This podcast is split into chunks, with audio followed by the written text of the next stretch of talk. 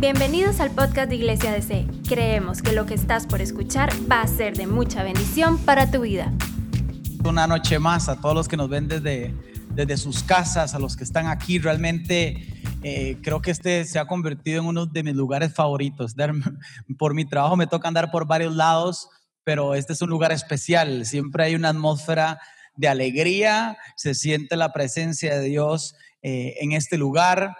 Eh, obviamente cuando entramos a, todo este tema de tratar de cerrar una serie, eh, hay cosas que uno ya tiene como preparadas, ¿no?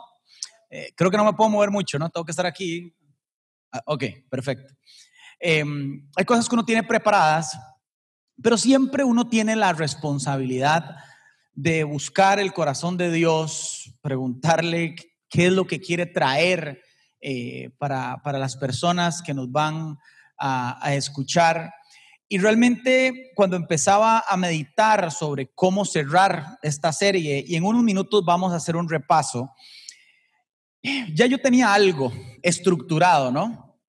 Pero la enseñanza se empezó a ir por otro lado, esa, confusión que a uno le agarra de cuál será el camino correcto, y cuando escuchaba el mensaje del pastor Dan del domingo, eh, buenísimo mensaje, ¿no? Que todo tiene que ver con Jesús y toda la palabra converge en Jesús eh, y tiene que ver con Él, pues llegó una confirmación a, mi corazón sobre la palabra que de cierre de este tema de principio eh, de la autoridad y quisiera hacer una breve oración antes de, de empezar.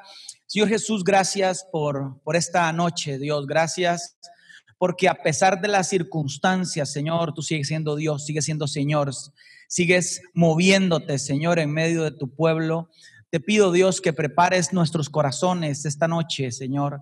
Dame la gracia y el favor para poder llevar lo que creo has puesto en mi corazón, para compartir con tu pueblo. Dios, sella esta palabra, que cumpla su propósito y principalmente que llegue a ser manifestada en nuestra vida en el nombre de Jesús. Amén. Como les decía, venía con una línea ya trazada de algo que venía escribiendo tiempo atrás, hace unas dos semanas cuando empiezo a meditar sobre este tema, toma otro rumbo. Eh, y el mensaje de hoy, para cerrar, se llama Cumpliendo un deseo de Dios por medio de la autoridad. Creo que es una palabra especial para esta iglesia, no solamente para esta iglesia, para este momento, para esta noche en particular. Y creo que todos los que estamos aquí, los que están en su casa, en algún momento hemos pasado por la intriga o el cuestionamiento si lo que está en mi corazón realmente es de Dios, ¿Cómo sé yo que es de Dios y cómo manifestamos eso que Dios puso en mi corazón que no es visible todavía? Creo que todos los que hemos caminado en la vida cristiana, mucho, poco, nos hemos enfrentado a esa interrogante. ¿Cómo saber si lo que yo estoy haciendo viene de Dios o no? Y cómo se mezcla esto con la autoridad. Creo que en mi vida eh, he tenido varias oportunidades de, de, poder realizar proyectos o deseos o asignaciones de Dios a mi vida. Y me acordé para ilustrar, porque me encantan las historias, creo que las historias nos conectan y nos ponen un poquito más gráfico el tema del año 2006 Em, evidentemente era muchísimo más joven, tenía más ímpetu y poca experiencia, ¿verdad? Una combinación un poco peligrosa, mucho ímpetu y poca experiencia. Y recuerdo que estando yo en una iglesia aquí eh, cerca de Desamparados, eh, vino un día a mi corazón un deseo de hacer un grupo que fuese por los parques de desamparados, predicando la palabra del Señor, para que la gente, los jóvenes principalmente, se convirtieran. Me parecía, porque yo no toda mi vida había estado en una iglesia cristiana, recién estaba llegando, me parecía que la iglesia, por lo menos lo que yo conocía como iglesia, como iglesia era muy monótono y, tal vez poco... Eh, poco atractivo para las personas que no son del entorno eclesiástico, ¿no? Eh, y me recuerdo que tuve esa inquietud de hacer un grupo. Imagínese un joven solo, sin recursos, y lo que tenía lo que me daban mis papás para ir a la universidad. Digo, eh, era poco probable que lo pudiese realizar. Y decidí eh, eso que uno lo, tiene en el corazón, lo vive. Me acuerdo que venía de la universidad, pasaba por desamparados y me, bajaba del bus y veía los parques y, me, y soñaba la gente porque veía mucha gente joven. Yo decía, aquí se puede hacer algo. Tenía esa inquietud y empecé a escribir lo que yo consideraba podía ser como una estructura que podía funcionar. Me acuerdo que días después, cuando estaba escribiendo como, como el manualito, ¿cómo era? Como, como acomodando mis ideas, pues es, mi forma de, poder eh, acomodar lo que estoy pensando. Tuve un sueño y veía un puño, así un, puño en, en una pared, y decía arriba Grupo Impacto, decía, y dije, le voy a poner Grupo Impacto. Y después le agregué algo abajo que decía Unidad 316. Y así hicimos un logo con un diseñador, muchacho me ayudó, e hice un manual en Word. Y la que era mi pastora de jóvenes en ese momento, cuando yo le conté esta idea y que había escrito esto, ¿verdad? Como cuando llega con ese ímpetu juvenil, quiero hacer esto y la gente no le cree mucho porque tampoco hay nada que lo respalde que uno haya hecho antes como para que crean que uno va a hacer algo. Eh, cuando ella lo leyó, me acuerdo que me llevó a una imprenta que había cerca de la iglesia y me dijo que lo imprimiera en un manual pequeño. Lo imprimí y lo tenía ahí. Pues ya completo, el manualito decía el nombre del grupo, cómo eran las actividades que se iban a hacer en los parques, cómo iba a ser el proceso de evangelización, cómo íbamos a hacer cuando la gente recibiera a Cristo, cómo le íbamos a involucrar en la iglesia, cómo le íbamos a dar ese seguimiento. Era como una ruta, ¿no? Como un circuito de, de cómo iba a funcionar, pero mi intención es que fuese muy sutil hacia la iglesia, que el traspaso de una persona del parque de desamparados a la iglesia fuese muy sutil y no, y no chocante, porque yo venía de una iglesia que era muy iglesia, era muy iglesia.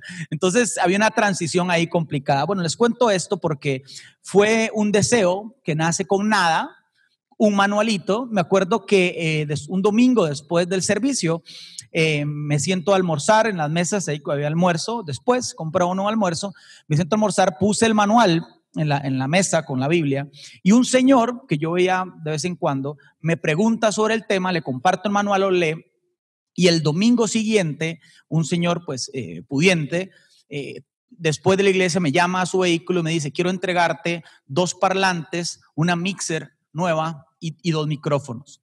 Eh, ya tenía por lo menos para, para arrancar, ¿no?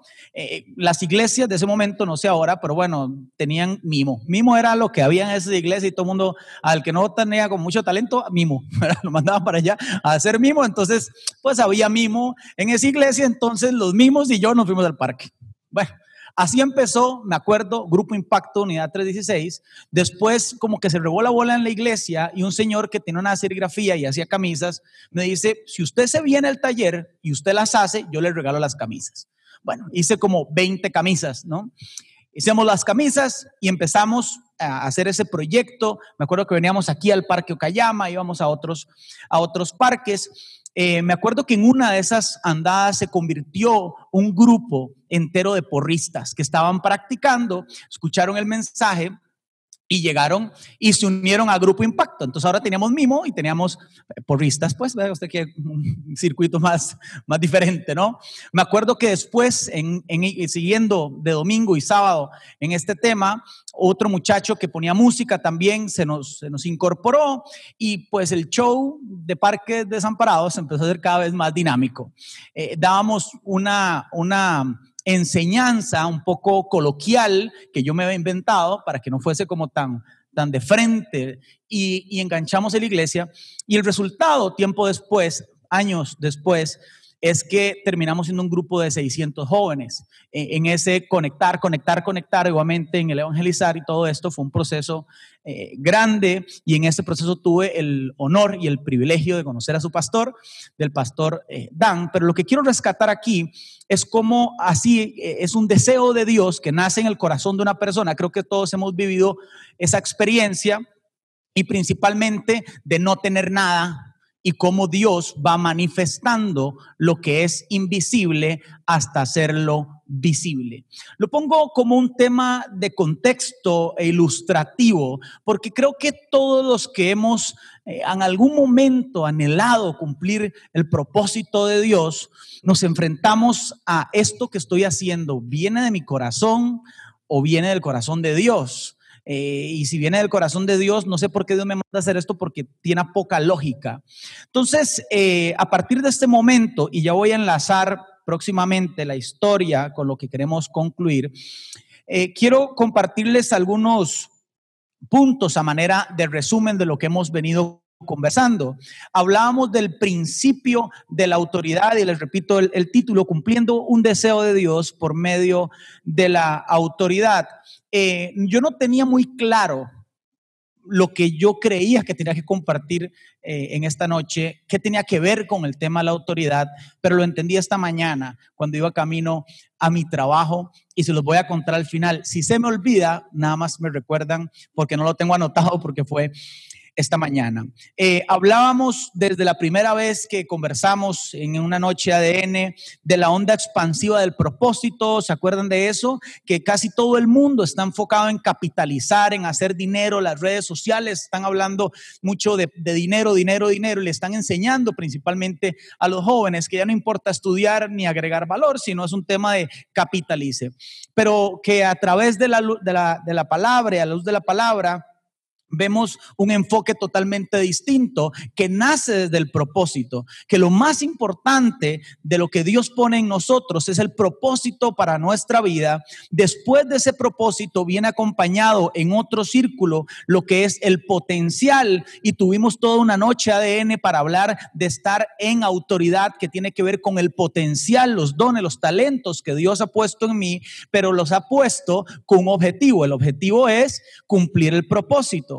Pero hablábamos que si usted tiene un propósito y no tiene el potencial, propósito sin potencial es igual a frustración. Una persona que cree que su propósito es X y no tiene el potencial para alcanzarlo, se va a frustrar. Pero algo importante es que el propósito genuino de Dios siempre lleva consigo el potencial para alcanzarlo. Si usted no tiene el potencial para alcanzar su propósito, es posible que lo que esté mal no es el potencial, es el propósito porque tal vez ese no es el propósito para el cual Dios a usted lo llamó. Hablábamos que también después del potencial vienen los principios y los principios de la Biblia y los principios de vida son leyes que son aplicadas en cualquier momento y generan un resultado, que están por encima de la zona geográfica, de la edad, del color, de lo que sea. Está por encima, se aplican sí o sí, es como la ley de la gravedad.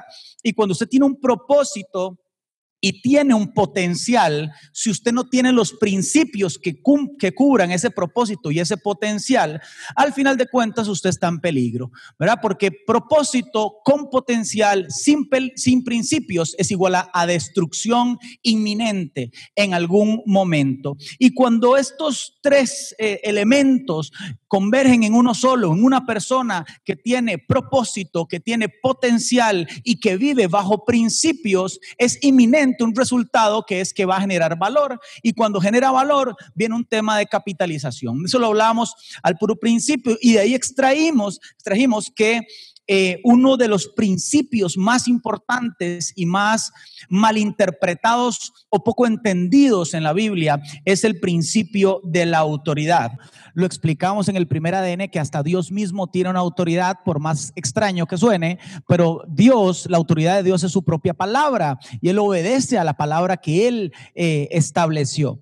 Eh, hablábamos que la autoridad nace cuando Dios eh, crea todo el, el, planeta, ¿no? En Génesis 1 y además cuando crea al hombre delega en él la autoridad, dice, hagamos el plural de la Trinidad en un ser que es tripartito y le entrega la autoridad sobre la tierra. Y hablábamos también en ese recorrer de la palabra de los primeros, de los primeros ADN, de que Dios nos puso a nosotros a tener autoridad sobre todo, menos sobre otro ser humano. Lo hablábamos y lo veíamos a la luz de la palabra y que la sociedad ha malinterpretado el principio de la autoridad y que la raíz de los males de la sociedad, casi todos, tienen que ver con la autoridad o el quebranto de la autoridad, que entendemos la autoridad como una mala palabra, pero al final de cuentas la palabra eh, autoridad tiene una raíz etimológica que es autoritas, que tiene, que significa aumentar, promover, hacer progresar,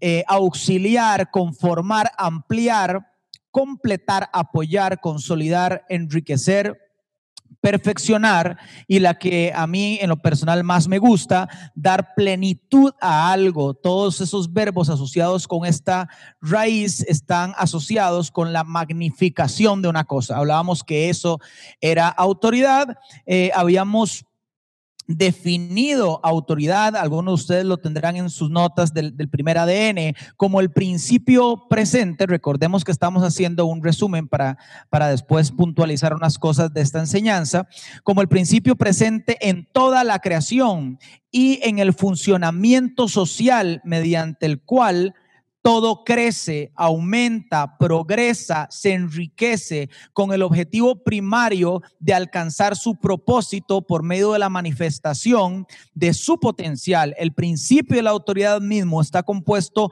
por varios elementos o posiciones que son interdependientes y están interconectados, como lo son estar sobre autoridad, estar en autoridad y estar bajo autoridad. Para que la autoridad tenga validez, esto es muy importante, para que la autoridad tenga validez, depende de otra autoridad que la autorice y le dé potestad para ejercer, de tal forma que todo depende de algo al cual debe someterse para poder funcionar en correcto orden. Es decir, para volver al tema principal de la enseñanza de esta noche, si hay un deseo de Dios en nuestra vida, un proyecto o una asignación de Dios en nuestra vida que nosotros queremos aumentar, promover, hacer progresar, auxiliar, ampliar, completar o dar plenitud, es inherente que el principio de la autoridad esté involucrado y ya lo vamos a ver para que eso pueda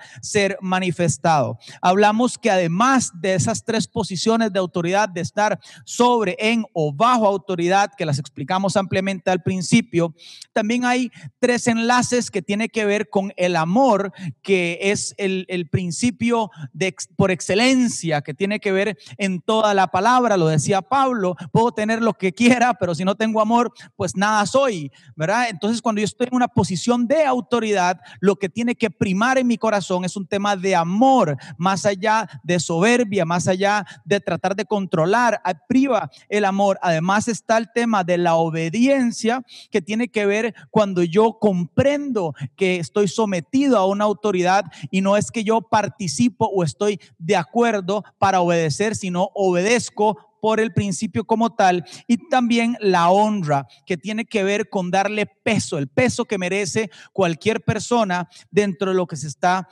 desarrollando. Eso lo hablamos en, la, en el primer ADN. Luego, el mes anterior, hablamos sobre el tema del potencial, estar en autoridad. Y de eso quise extraer para esta noche algo importante que va a servir de enlace para lo que vamos a desarrollar y tiene que ver con que en Génesis, cuando Dios eh, forma al hombre y le entrega la autoridad, hay un tema muy interesante y es que vemos un modelo de Dios. El modelo de Dios tiene que ver con que Él primero crea y después forma. En Génesis 1.26, no vayan ahí todavía, estoy haciendo un repaso, ahorita les voy a hacer el texto que vamos a buscar. Dice, entonces dijo Dios, hagamos al hombre a nuestra imagen, conforme a nuestra semejanza, y aquí le entrega la autoridad, dice, o tiene la idea de la autoridad para que señoree los peces del mar, en las aves de los cielos, en las bestias, en toda la tierra, en todo animal que se arrastra sobre la tierra. Verso 27, esto es clave, y creó Dios al hombre. Lo creó, pero todavía no lo ha formado. Dice, a imagen de Dios le creó, varón y hembra los creó. Y después el verso 28, esto es clave también, y los bendijo Dios. En una noche de N decíamos que esa palabra, los bendijo Dios, significa liberar. Es algo que Dios libera y ya después lo descubrimos la vez pasada que tiene que ver con el potencial para que en, este contexto el varón y la hembra puedan alcanzar ese, ese propósito que Dios les estaba haciendo. Entonces en el verso 27 los creó, pero si vamos a Génesis 2, versos, capítulo 2, verso 7, dice, y Dios, el Señor, formó al hombre.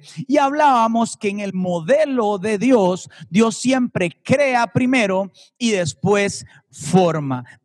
Perdón, Dios crea y después forma. Esto es importante entenderlo para lo que vamos a concluir.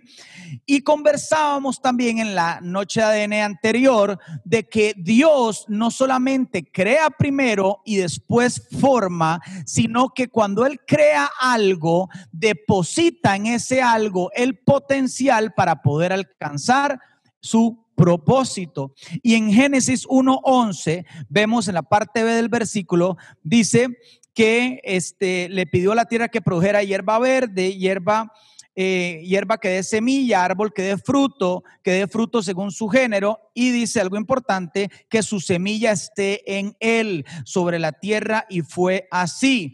En el verso 12, produjo pues la tierra hierba verde, hierba que dé semilla según su naturaleza, y árbol que da fruto cuya semilla esté en él según su género.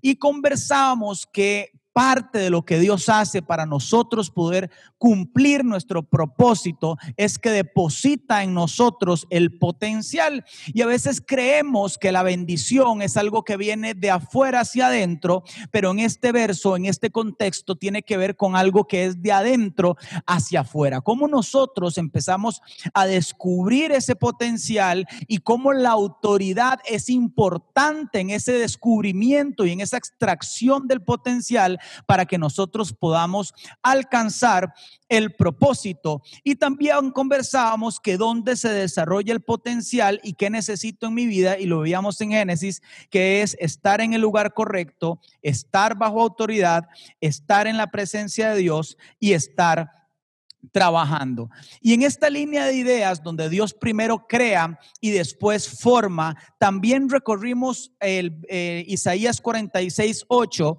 y ese texto dice, recuerden esto, rebeldes, piénselo bien, fíjenlo en su mente. Esto es importante cuando, cuando la palabra subraya tanto algo, es porque hay algo relevante detrás de este texto que nosotros tenemos que fijar en nuestra mente. Verso 9, recuerden las cosas pasadas, aquellas de antaño yo soy Dios y no hay ningún otro Dios como yo. Yo soy Dios y no hay nadie igual a mí. Dios está haciendo un preámbulo, está diciendo, fijen esto en su mente, porque les voy a enseñar algo que a mí, Dios, me hace único y nadie más se asemeja a como yo hago las cosas. Vamos a ver qué es eso. Ya hablamos que Dios primero crea y después forma. En el verso 10, ¿qué es lo que hace Dios diferente? Y lo que tenemos que fijar en nuestra mente. Yo anuncio el fin desde el principio, desde los tiempos antiguos, lo que está por venir. Yo digo, mi propósito se cumplirá y haré todo lo que yo deseo. ¿Qué es lo que hace a Dios diferente? Que Él anuncia el fin desde el principio. O sea, cuando usted es formado en el vientre de su madre, eso es una manifestación de que a usted Dios ya lo había creado y que hay algo ya terminado para lo cual usted tiene que empezar. Eso es un consuelo para nuestro corazón, porque cuando nosotros entendemos que lo que yo estoy viviendo hoy ya es una película en diferido, ya es algo que Dios ha planeado. Y no, y este es Álvaro opinando, no es, creo yo, una sola voluntad, sino Dios nos da una variedad de árboles en el Edén para nosotros poder escoger y ahí viene el libre albedrío. Pero algo importante es que lo que hace a Dios único es que Él anuncia el fin desde el principio. Si lo que usted está viviendo hoy no se parece a lo que Dios le dijo, lo que usted está viviendo hoy es temporal. Y lo hablábamos en esa noche ADN. Si durante estos tiempos de retos lo que nosotros estamos viviendo no se parece a la palabra que a mí Dios me prometió, porque cuando Dios promete algo y trae una palabra a nuestra vida, Él está hablando desde el final que Él ya hizo y lo está trayendo a tiempo presente. Acordémonos que nosotros vivimos en un concepto de tiempo que se llama cronos, pero Dios vive en otro, otro, en otro concepto, un kairos, que Él no, no está en el tiempo presente. Para Él no hay presente, pasado o futuro. Él es. Y Él vive desde un, desde un eh, eh, mundo, por decirlo de alguna forma, donde puede ver lo que Él ya hizo que terminara. Y cuando Él termina algo, se devuelve y hace que empiece. Y eso es maravilloso para nuestra vida, porque nosotros podemos entender que si yo fui formado es porque Dios creó algo para mí. Y cuando yo tengo la capacidad o Dios me da la posibilidad de ver desde mi presente lo que Él ya terminó para mí, eso se llama visión. Y visión es una de las capacidades del liderazgo. Cuando alguien ve el final sin que ese final exista, cuando alguien en Desamparados, un joven, vio un grupo impacto en los parques sin que existiera y viene a tiempo presente y escribe en un Word, eso se llama visión. Y cuando le cuenta a los demás, eso es liderazgo. Liderazgo es cuando alguien sigue a otra persona a algún lugar que no está viendo pero esa persona lo está viendo. Y uno confía porque esa persona está viendo algo que yo no estoy viendo. Y la autoridad tiene que ver con eso. La autoridad tiene que ver que yo confío en una persona que está viendo algo por encima de lo que yo no puedo ver, pero tengo que confiar que esa persona va en la dirección correcta.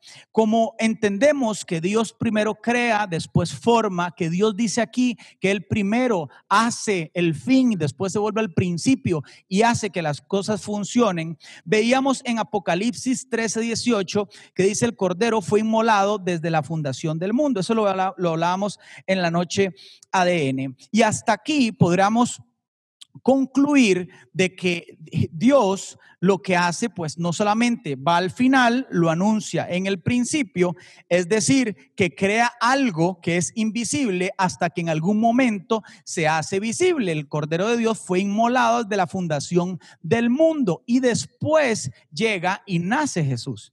O sea, que Jesús no nació evidentemente el día que nació. Esa fue la manifestación de algo que Dios ya había hecho y que incluso hablábamos de que uno no puede amenazar a una persona que está muerta con la muerte. Por eso Jesús tenía una vida totalmente diferente, porque él vivía en el presente, pero tenía una visión de futuro y sabía perfectamente para qué Dios lo había formado, lo había llamado y lo había traído a la tierra y tenía muy clara esa, esa visión. Ahora, ¿Cómo amarramos todo este tema de la autoridad, de ese, ya recorrimos este, este resumen? Em, y, y, cuando me puse a pensar en esta enseñanza de que habíamos hablado de que Dios primero crea, después forma, que Dios utiliza el principio de la autoridad para para pasar de esa creación a esa formación, para extraer ese potencial,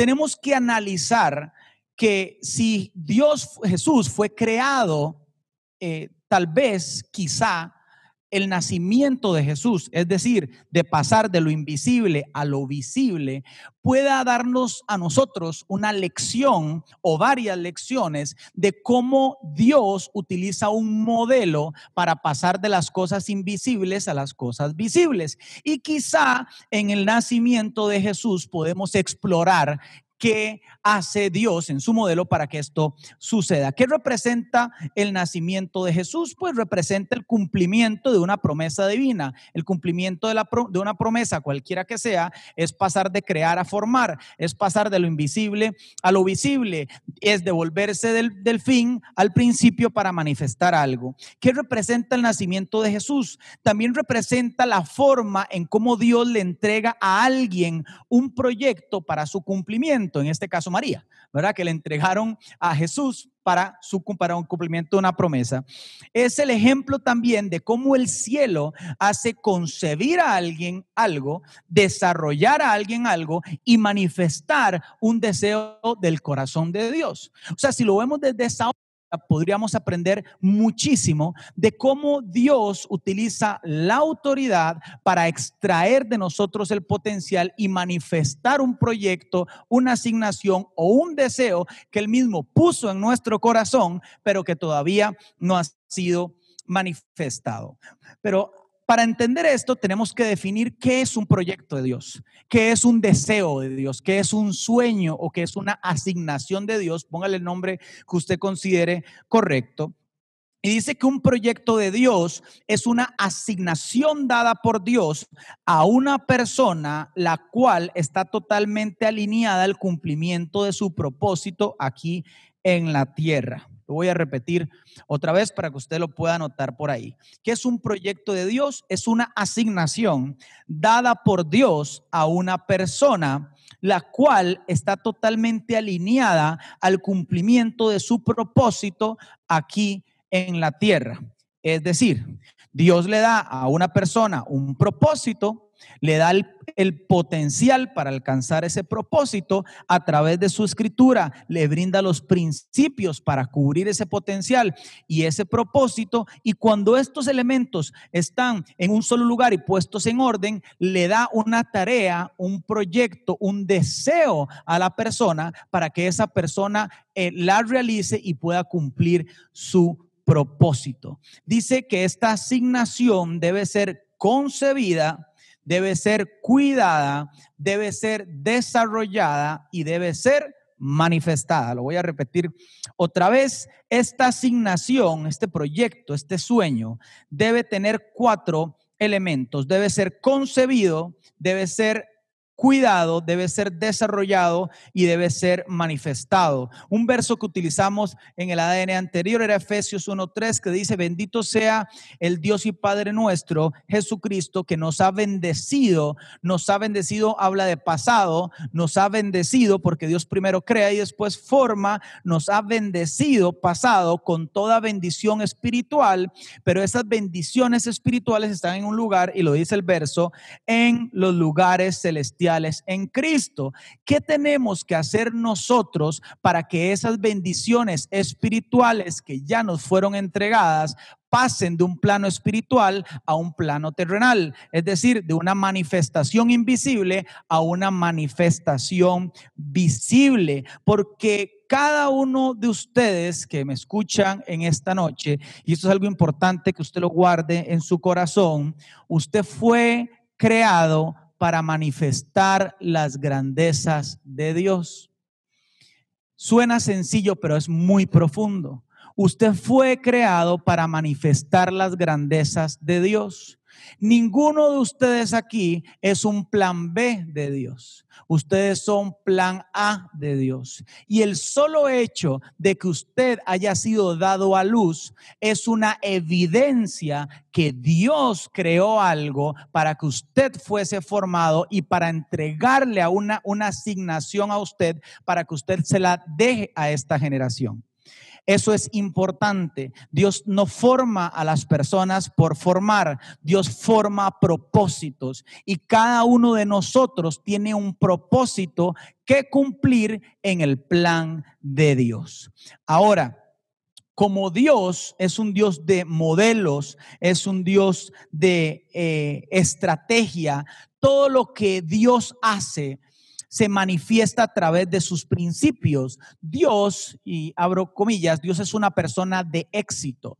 Y cuando usted entiende cómo una persona de éxito hace las cosas y usted extrae sus principios, pues inherentemente usted también tendrá éxito. Efesios 5 dice, sed imitadores de Dios como hijos amados. O sea, nosotros tenemos que imitar a Dios. Tenemos que entender cuáles son los modelos que usa Dios y en este caso en específico para manifestar algo invisible a algo visible. ¿Cuántos quisiéramos tener un patrón cual el cual seguir, una idea para que cuando Dios deposite en mí un deseo, deposite un proyecto, deposite un sueño, yo pueda entender cuál es el proceso que Dios utiliza para manifestar eso invisible y que se haga visible. Las acciones de Dios son estrategias para los hombres. Hay algo importante, Dios nunca cambia, pero siempre hace las cosas diferentes. Dios nunca cambia, pero siempre hace las cosas diferentes. Por una sencilla razón, porque si usted le agarra el toque a Dios y usted ya sabe cómo hacer las cosas, usted no depende de Dios. Y la vida cristiana es como los niños que necesitan dependencia. Los niños más dependen de su entorno, de su papá, de su mamá, y la vida cristiana es al revés. Nosotros debemos de ser adultos hacia niños, hacia un tema de dependencia. Pues digo al revés porque el niño va hacia grande, el niño va de un, tema de dependencia a un tema de independencia, es la, la forma natural. Pero nosotros como cristianos tenemos que ir de un tema de independencia a un tema de dependencia. Y cuando nosotros dependemos de Dios, entendemos su modelo, pero además todos los días le pedimos a Dios que nos revele cuál es su, propósito en nuestra vida, podemos manifestar todas las cosas que Dios ha hecho en nosotros. Ahora sí, voy a pedirle que usted vaya a Lucas 1.26, porque con este contexto, ya que hablamos del tema de la autoridad, el tema del potencial, de cómo Dios manifiesta su potencial e utiliza la autoridad para manifestar el potencial, yo creo que podemos observar en el nacimiento de Jesús el nacimiento de una promesa. ¿Cuál es el patrón que Dios utiliza eh, y envuelve a María en esto? Y, María hoy, esta noche, se va a convertir en una pieza clave de esta, de esta eh, enseñanza para poder comprender qué pasó para que un deseo de Dios, como lo es Jesús, y no lo limitamos solo a eso, pero un deseo de Dios pase de una promesa a una manifestación, para que el sueño que Dios depositó en cada uno de los que nos escuchan en esta noche pase de un deseo a una manifestación, para que ese negocio que Dios te prometió, que despertaste un día y dice, yo quiero hacer este negocio, si es de Dios, pase de un deseo a una manifestación, para que ese ministerio que Dios sembró en cada uno de nosotros pase de un deseo a una manifestación. Lucas 1, 26. Lo leo corrido, dice, y el sexto mes el ángel Gabriel fue enviado de Dios a una ciudad de Galilea llamada Nazaret a una virgen desposada con un varón que se llamaba José de la casa de David y el, el, nombre de la virgen era María. Y entrando el ángel a donde estaba, dijo, salve muy favorecida, el Señor es contigo, bendita tú entre las mujeres. Mas ella cuando le vio se turbó de sus palabras y pensaba que esa salutación fue esta. Entonces el ángel le dijo, María, no temas, porque has hallado gracia eh, cerca de Dios y aquí concebirás en tu seno y parirás un hijo y llamarás su nombre Jesús. Este será grande y será llamado Hijo del Altísimo y le dará el Señor Dios el trono de David su padre y reinará en la casa de Jacob por siempre. De su reino no y de su reino no habrá fin. Entonces María dijo al ángel, ¿y cómo será esto? Pregunta que casi todos nos hacemos cuando tenemos una asignación de Dios y Dios pone algo en nuestro corazón y usted dice, ¿y cómo será esto? Porque no conozco varón.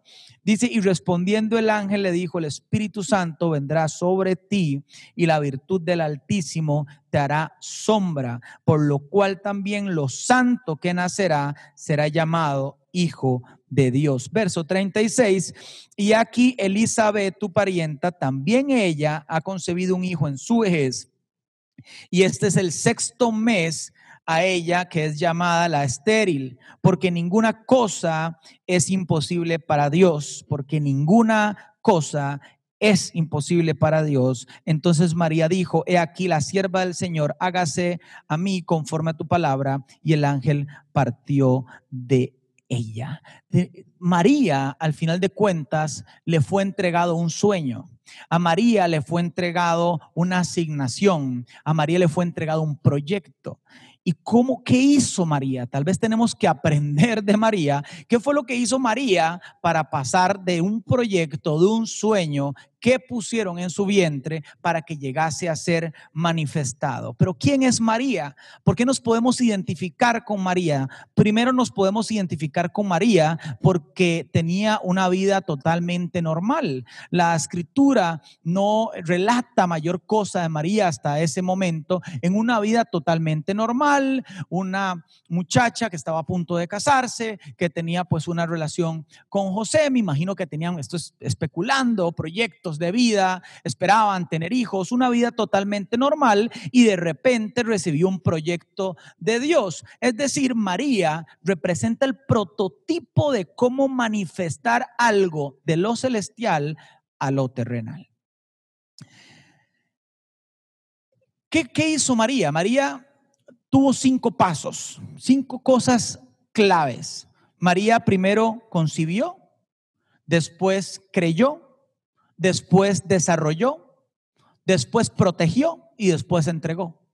Y esas cinco cosas claves lo tiene cualquier asignación de Dios. Cuando Dios pone un proyecto en nuestra vida, cuando Dios pone un sueño en nuestra vida, nosotros primero tenemos que concebir ese sueño, segundo tenemos que creer que ese sueño viene de Dios, tenemos que desarrollarlo, tenemos que protegerlo y tenemos que entregarlo. Concebir quiere decir literalmente quedar preñado.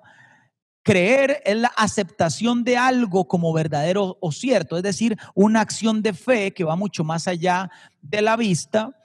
Desarrollar lo que es hacer que una cosa o persona pase por una serie de estados sucesivos de manera que crezca, aumente o progrese, muy similar a la definición de autoridad, porque quiere decir en este punto que para que algo sea desarrollado, así sea una asignación de Dios, requerimos de estar bajo autoridad. Proteger lo que es el punto cuatro, dice ayudar o favorecer mediante la fuerza o la influencia a una persona o una cosa para que es para que esté en buenas condiciones. Y entregarlo quiere decir rendirse o dejar de enfrentarse a algo o alguien. Primero debemos concebir la idea de Dios, después debemos creerla que es real, después debemos desarrollarla, después debemos protegerla y por último debemos entregársela a esta generación. La, manifestación de que usted esté aquí hoy escuchando esta enseñanza es clave porque usted tiene algo depositado en usted que Dios puso ahí que esta generación necesita lo voy a repetir, porque eso es importante. Tenemos que tener un convencimiento pleno, que usted no vino a esta tierra aquí a chupar aire nada más y después irse. Usted vino a esta tierra, usted está en dimensión cristiana, usted tiene a su pastor, usted tiene a sus colegas, a, su, a sus hermanos en la fe, para manifestar algo único, genuino, diferente que Dios depositó en usted de forma original para que usted cumpla un propósito. Además, le dio el potencial para cumplir el propósito. Y si usted está aquí esta noche es porque está escuchando como parte de estas enseñanzas los principios que van a proteger ese potencial para que usted pueda cumplir su propósito. Eso es importante. Vamos, dicho esto, vamos a desagregar cuáles son las lecciones de lo que hizo María. ¿Qué hizo María? ¿Qué, podemos ver en la vida de María de cómo ella manifestó un deseo en el corazón de Dios? Y aunque no lo crean, saqué muchísimas lecciones, abarcaremos las que nos dé tiempo, pero no sé si me va a dar tiempo de abarcarlas todas, pero antes de esto, quiero instarlos a que usted vuelva a leer este versículo, este, este, este, capítulo, bajo esta óptica y empieza a ver a María como una persona que tomó un proyecto de Dios, lo, lo llevó, lo creyó, lo desarrolló, lo protegió y lo entregó a la generación. Y por esa persona, usted y yo tenemos salvación. Algo hay que aprender ahí. Y seguramente usted, el Espíritu Santo, le hablará a usted de otras lecciones que yo tal vez no pude haber visto, pero la primera de ellas dice, y esto es importante, los proyectos de Dios van a interferir con tus compromisos anteriores. Si usted quiere identificar y decir, es que yo no sé si esto que Dios me está dando es de Dios. Una señal es que va a interferir con sus proyectos anteriores. En Lucas 1.27 dice, Dios envió al ángel Gabriel a visitar a una joven virgen. ¿Qué estaba haciendo la joven virgen? Comprometida para casarse con un hombre que se llamaba José descendiente de David. Ya María tenía un compromiso anterior que la asignación de Dios vino a irrumpir. Y si no es suficiente el ejemplo de María, podemos ver el ejemplo de Pedro, Santiago, Juan, Andrés y Felipe, que eran pescadores antes de conocer a Jesús. O sea, Jesús vino con una asignación e irrumpió en sus compromisos anteriores. Mateo era el recaudador de impuestos antes que viniera Jesús e irrumpiera en sus compromisos anteriores. Saulo era un perseguidor de cristianos y además hacía tiendas antes de que llegara Dios y le hiciera un llamado, le pusiera escamas en sus ojos y lo convirtiera en Paulo. Tenía compromisos anteriores y David, por ejemplo, era pastor de ovejas antes que Dios lo sacara del anonimato y lo pusiera como rey de Israel. Es decir, una de las señales que Dios va a hacer algo en nosotros es que Él va a irrumpir en compromisos anteriores que nosotros tenemos y ahí es donde nosotros nos vemos forzados a tomar decisiones, a dejar amistades, a dejar relaciones, a dejar trabajos, a cambiar de ambiente, porque Dios nos está llamando a concebir algo que Él depositó en nosotros. Entonces, cuando usted recibe un sueño de Dios y usted siente que usted tiene que cambiar sus compromisos anteriores, es una buena señal que lo que Dios puso en su corazón es de Él y lo primero que Dios quiere que usted haga, así como hizo María, es que usted tome decisiones. Es que usted tome decisiones para poder em, empezar a concebir. Estamos en la etapa de concebir, no estamos todavía desarrollando. Para concebir usted tiene que tomar decisiones, tiene que cortar codependencias, tiene que cortar relaciones. Punto número dos, perdón, me devuelvo al uno y le leo este versículo que lo leí la, vez pasada, Proverbios 19, 21. Puedes hacer todos los planes que quieras, pero el propósito de Dios permanecerá. María tenía planes cuando llegó la asignación, el sueño, el proyecto de Dios a su vida. Número dos, tener un proyecto de Dios es distinguirse de los demás. Y no es una distinción llena de soberbia, es que Dios te ha separado. Esa es la palabra santa, una separación. Dios nos separó. Lucas 1.28 dice, en este versículo, en este capítulo que estamos leyendo, y entrando el ángel Gabriel donde ella estaba, le dijo, Ojo como Dios se refiere a alguien que lleva en su vientre el sueño de Dios o una asignación de Dios. Salve muy favorecida. El que Dios te haya escogido quiere decir que el favor de Dios está sobre usted y sobre mi vida. Pero además le dijo, el Señor es contigo, bendita tú eres entre las mujeres. Es decir, cuando Dios deposita un sueño en nuestro corazón, no solamente irrumpe los compromisos anteriores, sino tengo que entender que yo soy una persona favorecida, una persona que el Señor está conmigo y además yo soy bendito entre lo que usted quiera entre los profesionales, bendito entre los profesores, bendito entre las mujeres, bendito entre lo que Dios le dio. Usted es una persona bendita porque Dios puso y depositó en usted un propósito, un potencial y una asignación que usted tiene que cumplir. ¿Hasta aquí vamos? Bien. ¿Ok? Tercera lección que nos da María de cómo concebir un proyecto de Dios en nuestra vida. Esto es muy importante muy importante, paso esencial. Dios le va a hablar a su autoridad. Y se lo pongo del otro lado. Si usted es la autoridad, antes de desechar el sueño de alguien, pida que Dios le hable. Bajo ese contexto, la autoridad de María era José. Se iba a casar con José. Y dice Mateo 1.19, ahora vamos a Mateo, pero es el mismo, el mismo contexto.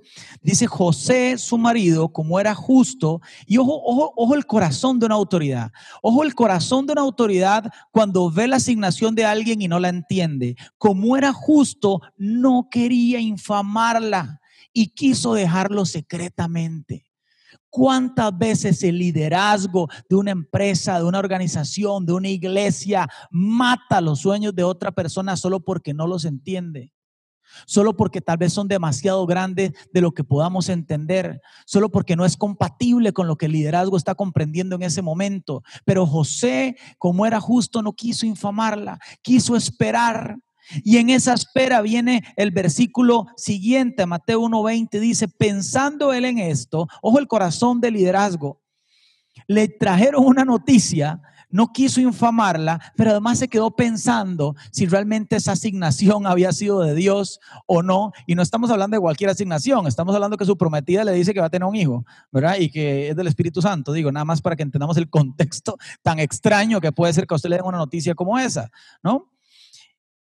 Y dice, he aquí un ángel del Señor le apareció en sueños y le dijo, José, hijo de David, no temas recibir a María, tu mujer, Porque, voy a parafrasear, porque ella tiene una asignación de Dios que el Espíritu Santo le dio. Es decir, que Dios le habló a la autoridad. El punto número tres para saber que una asignación, un proyecto, un sueño de Dios llegó a mi vida, no solamente va a irrumpir en los compromisos anteriores, no solamente va a hacerme distinguir de los demás, sino que le va a hablar a mi autoridad y me va a generar una atmósfera correcta para que yo lo pueda desarrollar.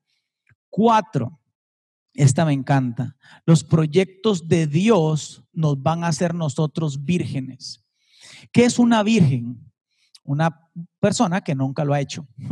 Entonces, un proyecto de Dios tiene que ver con eso. Tiene que ver con algo que yo nunca he hecho. Tiene que ver en el verso 34, ¿cómo podrá suceder esto? Le preguntó a María, le, le preguntó María al ángel, pues yo soy virgen. Yo nunca lo he hecho. El sueño de Dios siempre te hará sentir inadecuado por una sencilla razón. Los sueños de Dios son más grandes que tu vientre. Lo voy a repetir. Los sueños de Dios son más grandes que tu vientre. Dios tiene una característica con tus sueños. Te va a llamar a algo que tú nunca has hecho. Por una sencilla razón, para generar dependencia de Él.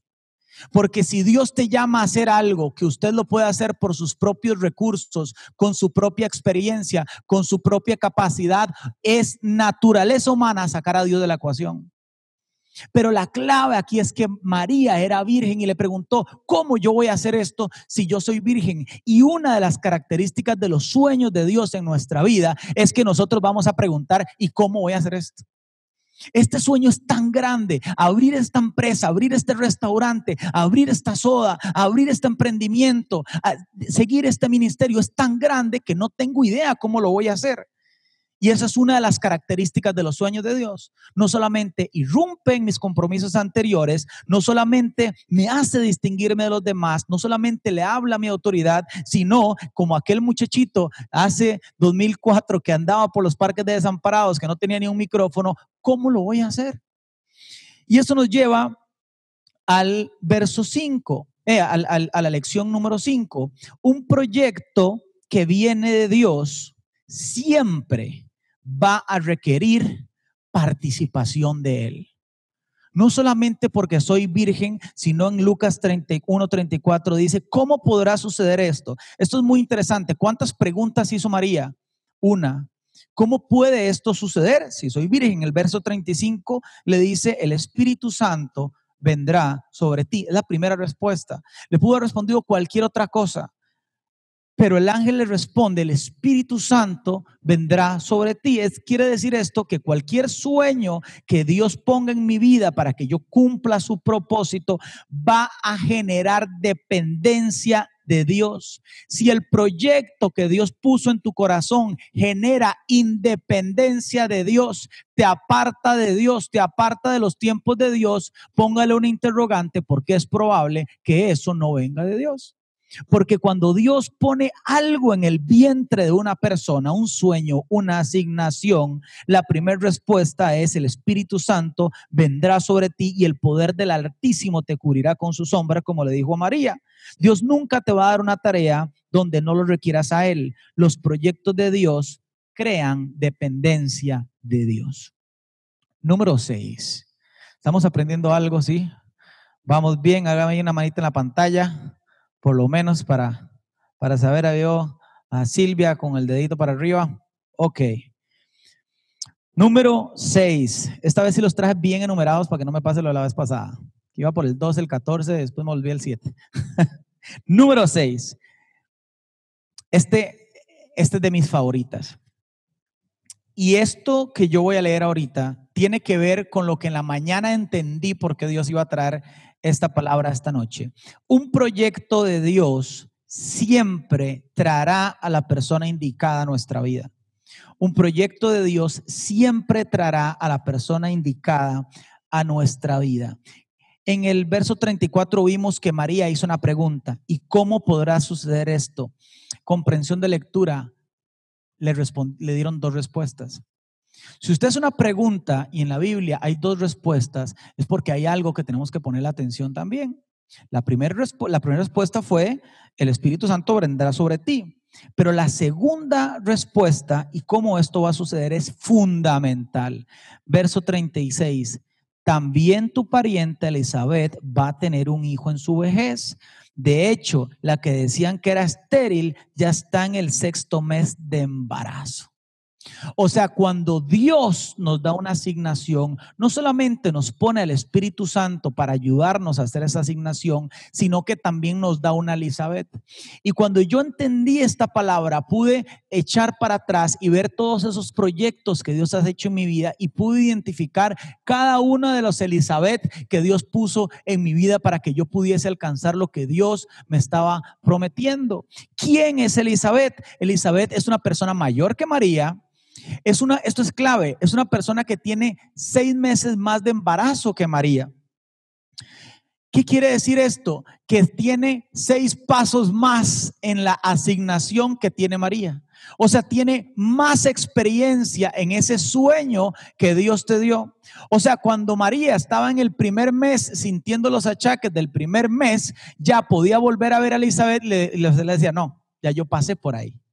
Venga, este es el camino correcto.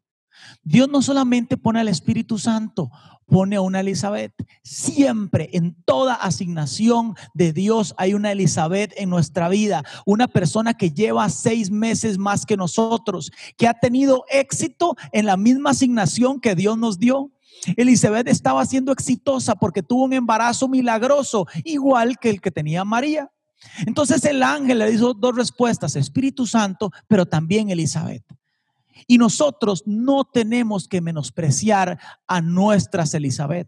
Porque a veces la arrogancia de que Dios nos dio un proyecto, de que es mi proyecto y que yo sé que soy el que sé cómo llevar a cabo mi proyecto, nos hace tener oídos sordos a la Elizabeth que Dios nos puso al lado.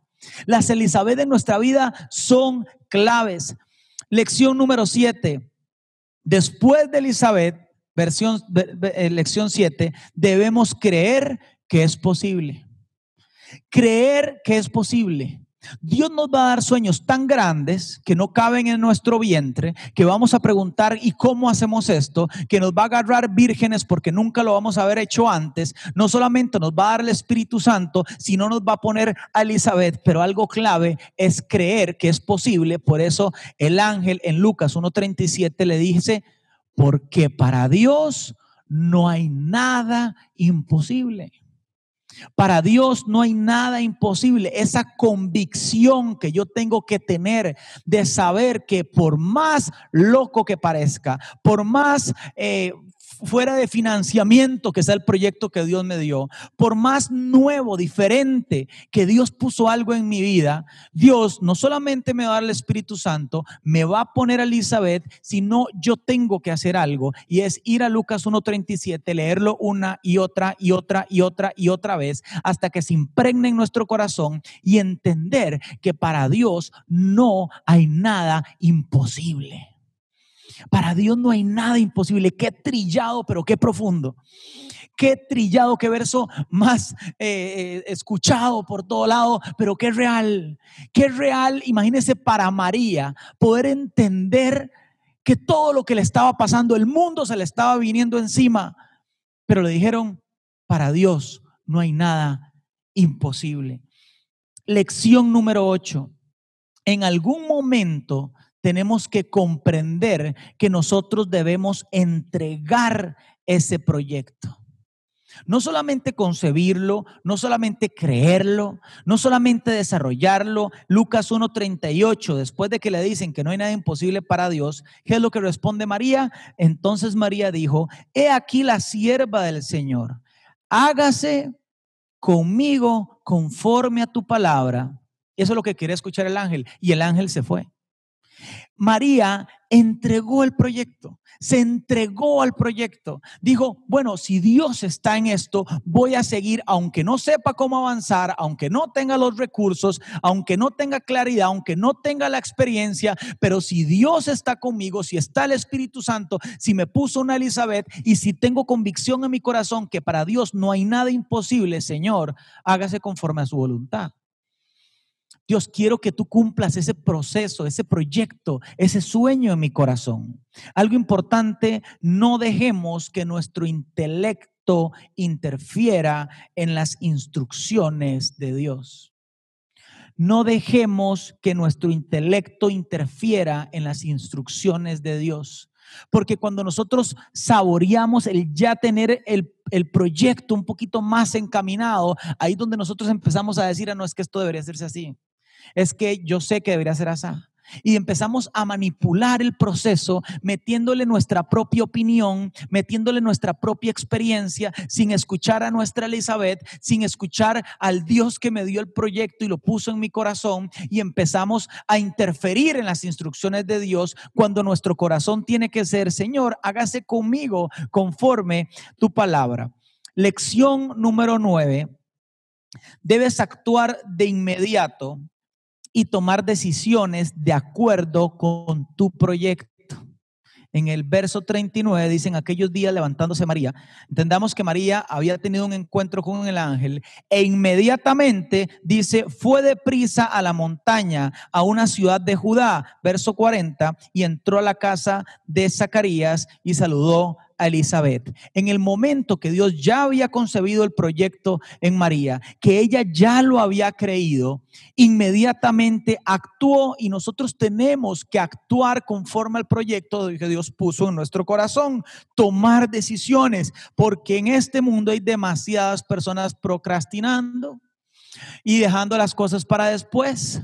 Y el proyecto de Dios tiene un tiempo, tiene un momentum para que las cosas sucedan. Y si Dios ya habló en tu corazón, si Dios ya puso ese proyecto en tu vientre, si sabes que Dios está involucrado en él, si ya puso una Elizabeth, si puso su Espíritu Santo y estás convencido de que no hay imposibles para Dios, tenemos que tomar decisiones y tenemos que empezar a actuar en pos de lo que Dios puso en nuestro corazón. Lección número 10. Muévase al entorno adecuado para cultivar su proyecto. Lucas 1:41 dice, y aconteció que cuando oyó Elizabeth la salutación de María, la criatura saltó de su vientre. Elizabeth fue llena del Espíritu Santo y exclamó a gran voz y dijo, bendita tú entre las mujeres y bendito el fruto de tu vientre. Verso 43, porque se me concedes a mí, que la madre de mi Señor venga a mí. Tenemos que comprender que María no solamente tomó una decisión, María se movió al ambiente correcto. El ambiente correcto es ese donde tu bebé siga pateando, donde tu bebé, donde el proyecto siga pateando. Hay ambientes incorrectos, hay ambientes donde cuando usted cuenta lo que Dios puso en su corazón, el sueño, lo que usted quiere estudiar, los anhelos de su corazón, lo que usted quiere conseguir, hay personas expertas en matar bebés. Hay personas expertas en aniquilar sueños solo porque ellos viven frustrados y no pudieron conseguir lo que Dios puso en su corazón. Entonces van por la vida en de que usted tampoco lo pueda conseguir. Pero María tuvo la sabiduría de moverse al ambiente correcto, a un ambiente donde David le dijo, no, yo tengo seis meses más de experiencia. Yo la voy a cubrir, donde no voy a hacer que todo el mundo se dé cuenta que usted está embarazada hasta que sea el momento correcto. Un ambiente donde nos bendigan, como lo hizo Elizabeth con María, rodeado de personas que hagan nuestro sueño realidad. Lección número 11. Algo importante para entender el proyecto de la asignación de Dios es real y es genuina y viene de su corazón. Es que la tarea que Dios me asigne agrega valor y beneficio a los demás. Verso 45, la bienaventurada la creyó porque y dijo, porque se cumplirá lo que fue dicho de parte del Señor. O sea, Dios dio un anuncio privado en la vida de María que tuvo un impacto público. Ese bebé contenía adentro la salvación, la salvación para la humanidad. Aunque María fue el canal de la asignación del proyecto, ese proyecto y ese sueño tenía un beneficio para los demás. Tu propósito tiene que ser de beneficio para los demás. Si su proyecto en su corazón es hacer una casa, que no está mal, pues tal vez no es bendición para los demás. Hay a veces anhelos que son proyectos personales, que está bien, que Dios los bendice y los respalda, pero no necesariamente son asignaciones de Dios. Las asignaciones de Dios tienen una característica y es que es el epicentro para agregar valor y beneficiar a otras personas como fue la asignación de María. Lección número 12 quédese en el entorno adecuado hasta dar a luz su proyecto. María se quedó con Elizabeth, tranquila, hasta que no pudo ocultarlo más, pero estuvo ahí, escuchando los consejos de Elizabeth, escuchando a Elizabeth que la estaba cuidando. Lección número 13, conozca cuándo el cambio de ambiente está relacionado con su proyecto. Lucas 2.4 en esta misma línea de pensamiento, dice, José subió a Galilea, la ciudad de Nazaret. Verso 5 dice, para ser empadronado con María su mujer, desposada de él, la cual estaba encinta. Verso 6 dice, y aconteció que estando allí se cumplieron los días de su alumbramiento. María no se quedó viviendo con Elizabeth. El 13, conozca cuando el cambio de ambiente está relacionado con su asignación.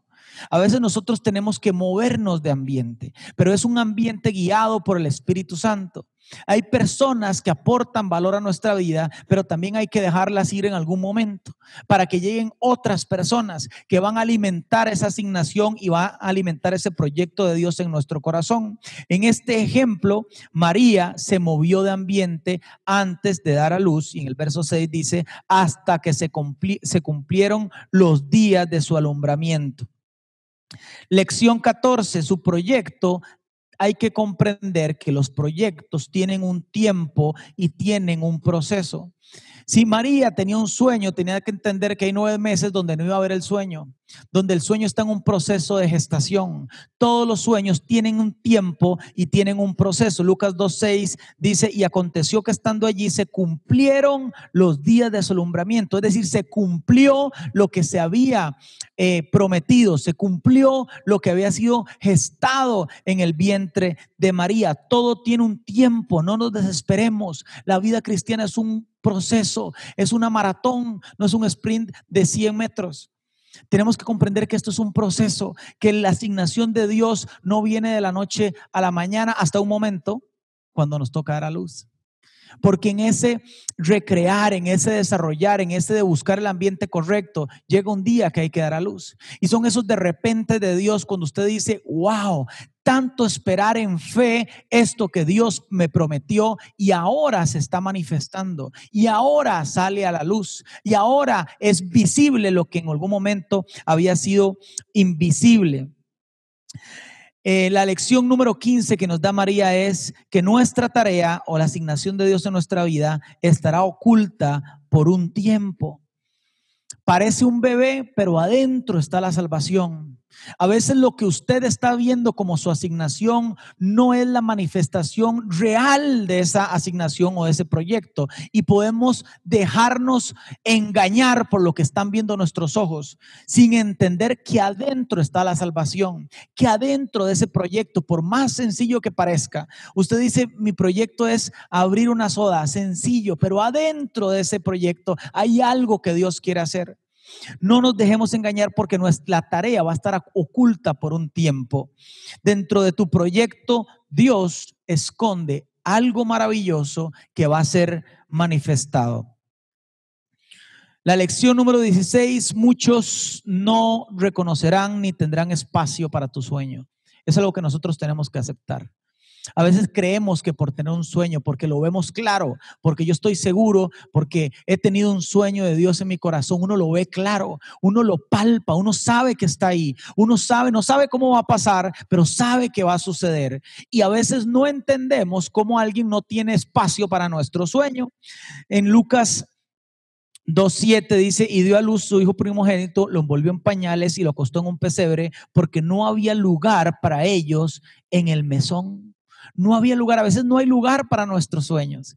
Pero aquí lo importante es que el sueño nació y nació en un pesebre y aún así terminó siendo el Salvador del mundo y aún así terminó manifestando la gloria de Dios, porque esto no es donde nace el sueño, es donde termina. Y eso es lo importante. No es si tu sueño nació en la sala de tu casa, en el garaje de tu casa, y usted dice, no, es que un sueño de Dios no puede nacer así, es que no tiene que ver cómo nace, porque recordemos que Dios primero crea, después forma. No es lo que se manifiesta al principio, es lo que se manifiesta al final, porque Dios trabaja así no había lugar. Hay personas, y esto es importante, que abren su pesebre para que ahí vengan los sueños de Dios. Porque así como hay personas que gestan los sueños de Dios, hay personas que son incubadores de sueños de Dios y que ayudan a otras personas a conseguir su sueño. Lección 17. Solo los entendidos van a reconocer la grandeza de tu sueño. Así como hay algunos que van a cerrarte el mesón, que no te van a dar lugar, que no van a entender tu sueño, que no lo van a digerir, también están aquellos, como en Mateo 2.1 dice, la visita de los magos cuando Jesús nació en Belén la eh, de Judea en días del rey Herodes, vieron del oriente a Jerusalén, vinieron del oriente a Jerusalén unos magos diciendo, ¿dónde está el rey de los judíos que ha nacido? Porque su estrella hemos visto en el oriente y hemos venido a adorarle. O sea, hay personas entendidas que van a ver el sueño que Dios puso en tu corazón. La lección número 18, cuando nazca tu proyecto, esta se ocultará en pañales. A veces el sueño no nace como nosotros creemos que va a nacer. A veces nuestro sueño está envuelto en pañales, pero dentro de esos pañales está el Salvador del mundo, está lo que Dios puso en nuestro corazón. Eh, la lección 19 dice, el cielo sabe el valor de tu proyecto y en el cielo van a celebrar tu obediencia. Lucas 2.13 dice, y repentinamente apareció con el ángel una multitud de huestes celestiales que alababan a Dios y decían, gloria a Dios en las alturas y, tierra, y, y en la tierra paz, buena voluntad para con los hombres. A veces los hombres no van a celebrar la victoria de tu sueño, pero cuando hay alguien que obedece a la voluntad de Dios, el cielo se regocija. Hay más, nos queda poco tiempo, pero quiero cerrar con esto, y es que em, no todos van a apoyar nuestro sueño, eso, eso eh, está claro, pero también Dios va a mandar a unos magos que van a traer recursos para tu sueño. Esos magos traen la provisión. La provisión es todo aquel recurso que ayuda en pro de una visión. Uno no puede pedir provisión sin tener una visión. Y el sueño de Dios es una visión para nuestra vida. Es un sueño, es algo que nosotros tenemos que, escoger. Em, cuando iba esta mañana camino al trabajo, no, no entendía, digo, cómo el tema de los sueños tiene que ver con el tema de la autoridad. Porque yo lo veía desde la perspectiva de María.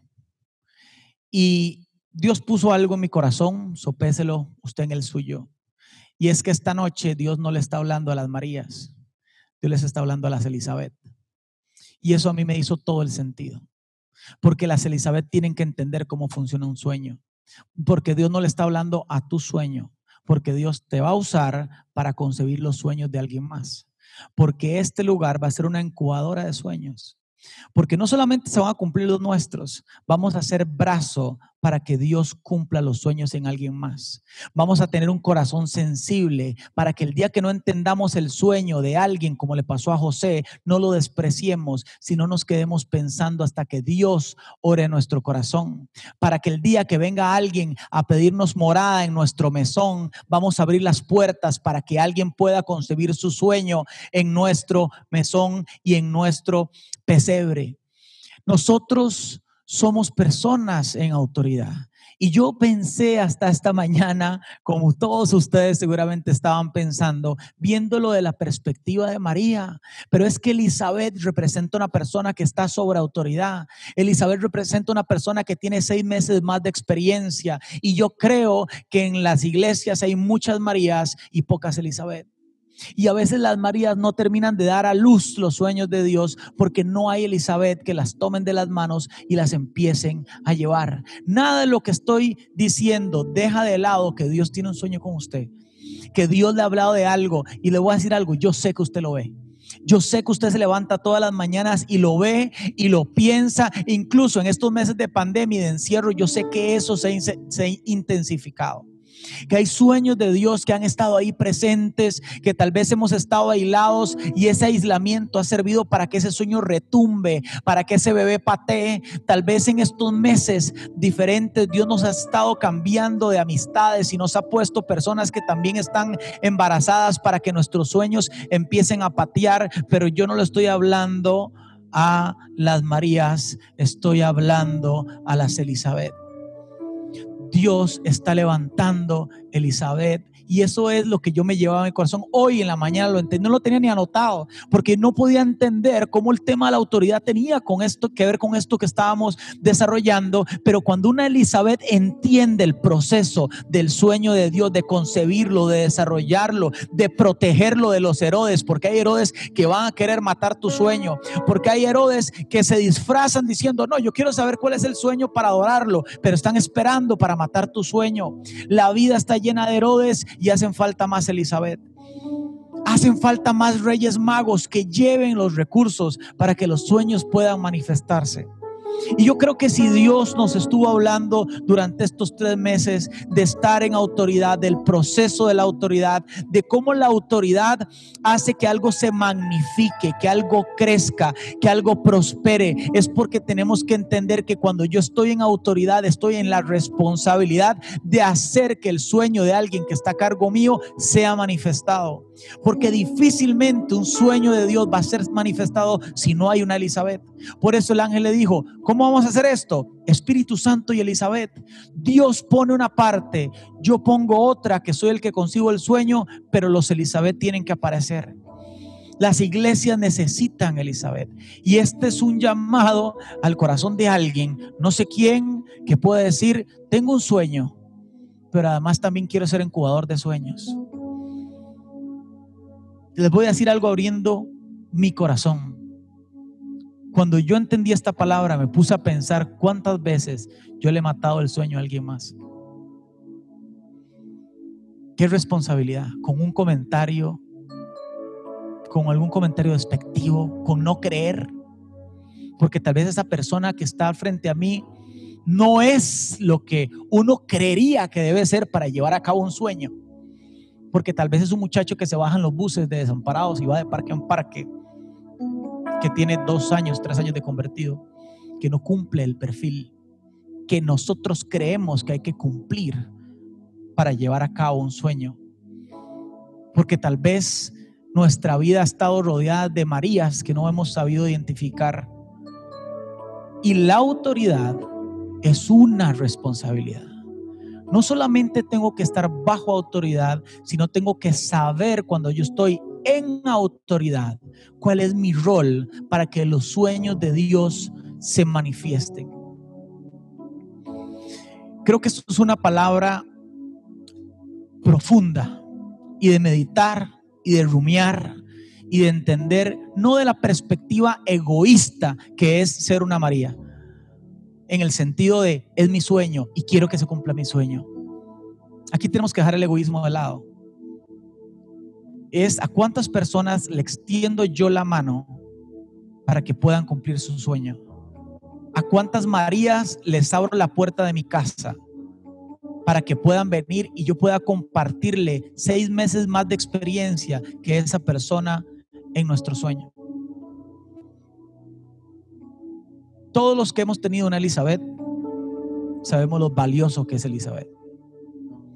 Elizabeth es esa persona que cuando usted no sabe dónde seguir, hay aliento.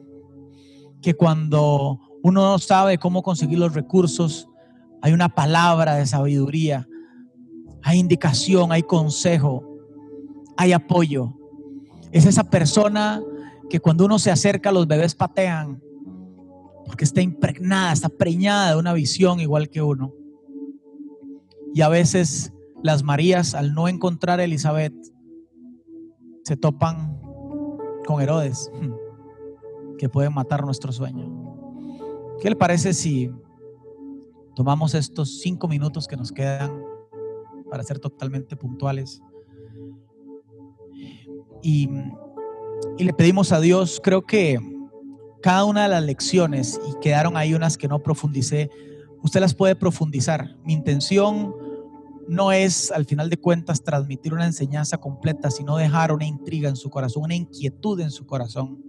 Que usted pueda seguir rumiando esta palabra, viendo a María desde esa óptica, viendo el rol de José, cómo se comportó en la asignación de un sueño, cómo se comportó Elizabeth, cuáles fueron las palabras del ángel para que Jesús pasara de lo invisible a lo, visible, para que lo que Dios creó sea formado, para que la manifestación de Dios que va al final, crea las cosas y luego se devuelve al principio, sean manifestadas. Creo, creo, mi corazón, que vamos a entrar en un tiempo de cumplimiento, en un tiempo de manifestación. Como decía Eclesiastés y decía Salomón, hay un tiempo para todo, hay tiempo para, para cosechar, hay tiempo para sembrar y creo que vamos a entrar en un tiempo de cosecha y para la cosecha se necesitan Elizabeth para que los, los sueños en conjunto se cumplan, pero también los sueños en privado.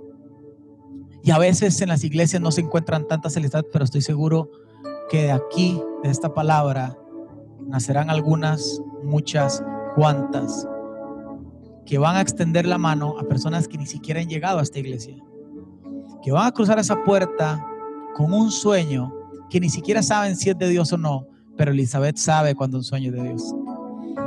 Elizabeth sabe cuando alguien está preñado de una idea, de una visión, de un proyecto. Elizabeth sabe, porque Elizabeth ya pasó por ahí porque Elizabeth tiene seis meses más, porque Elizabeth tiene un hijo milagroso también, porque Elizabeth sabe cuando dice Lucas 1.37, nada es imposible para Dios, Elizabeth sabe que es ese versículo. Elizabeth sabe lo que es ser virgen, lo que es nunca haber hecho algo y que Dios lo llame a hacer algo. Elizabeth sabe que es lo que le cambien a uno las, las relaciones anteriores, que le cambien el, el timón del barco. Elizabeth sabe que a Dios no le importan mucho los planes, le importa más el propósito. Señor Jesús, gracias por, por esta noche, gracias por esta iglesia, por todas las personas que se conectaron, Señor. Estoy convencido de que tu palabra, Señor, es sembrada en los corazones.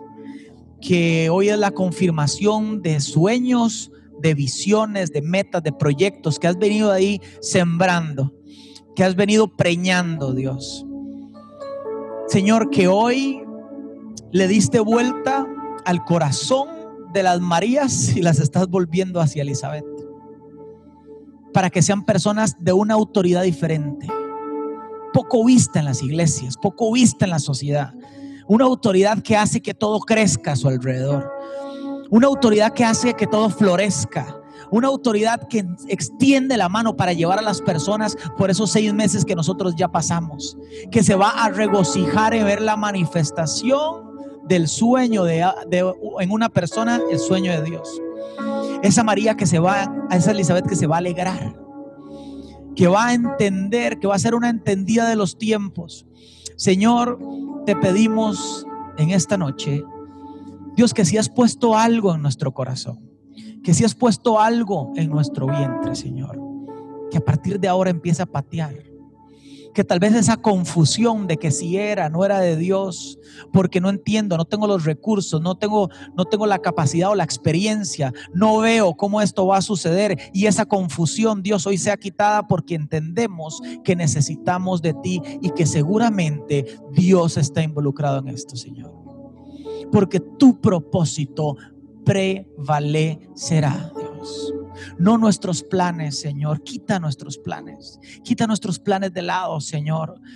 Levanta corazones entendidos, Señor, corazones en fe, corazones que entiendan, que vean, que crean de que, Señor, no es tiempo de pandemia, es un momento que estaba en tu agenda, Señor, para que yo viva algo, para que algo sea manifestado, Señor. Este no es tiempo perdido, no es tiempo de dolor, es tiempo de formación para que tú pongas en mi vientre algo que en algunos meses, sean seis, ocho, nueve, un año, dos años, algo va a ser manifestado, no para el egocentrismo egocentrismo para el beneficio de los demás. Señor, si tenemos que tomar decisiones, danos la fortaleza, la sabiduría para desarraigarnos de nuestras relaciones anteriores, de los planes que teníamos y poder ir hacia lo que tú tienes por delante, Señor, para nosotros. Creemos que nuestras vidas tienen propósito, tienen potencial, que tus principios van a hacer que ese potencial sea extraído y principalmente, Dios, que los sueños que has puesto en nuestros corazones se van a manifestar, pero no solamente los vamos a ver manifestados, sino vamos a ayudar a otros y vamos a ser conocidos como personas que a nuestro alrededor los sueños se manifiestan, porque somos personas en autoridad, porque somos Elizabeth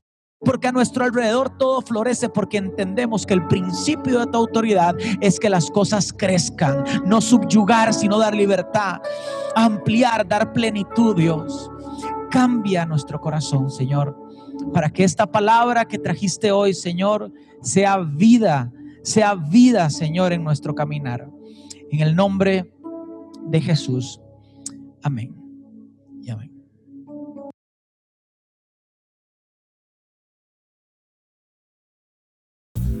Gracias por escucharnos. No olvides compartir este mensaje. Para más contenido e información sobre Iglesia DC, puedes visitar nuestro sitio web iglesiadc.com.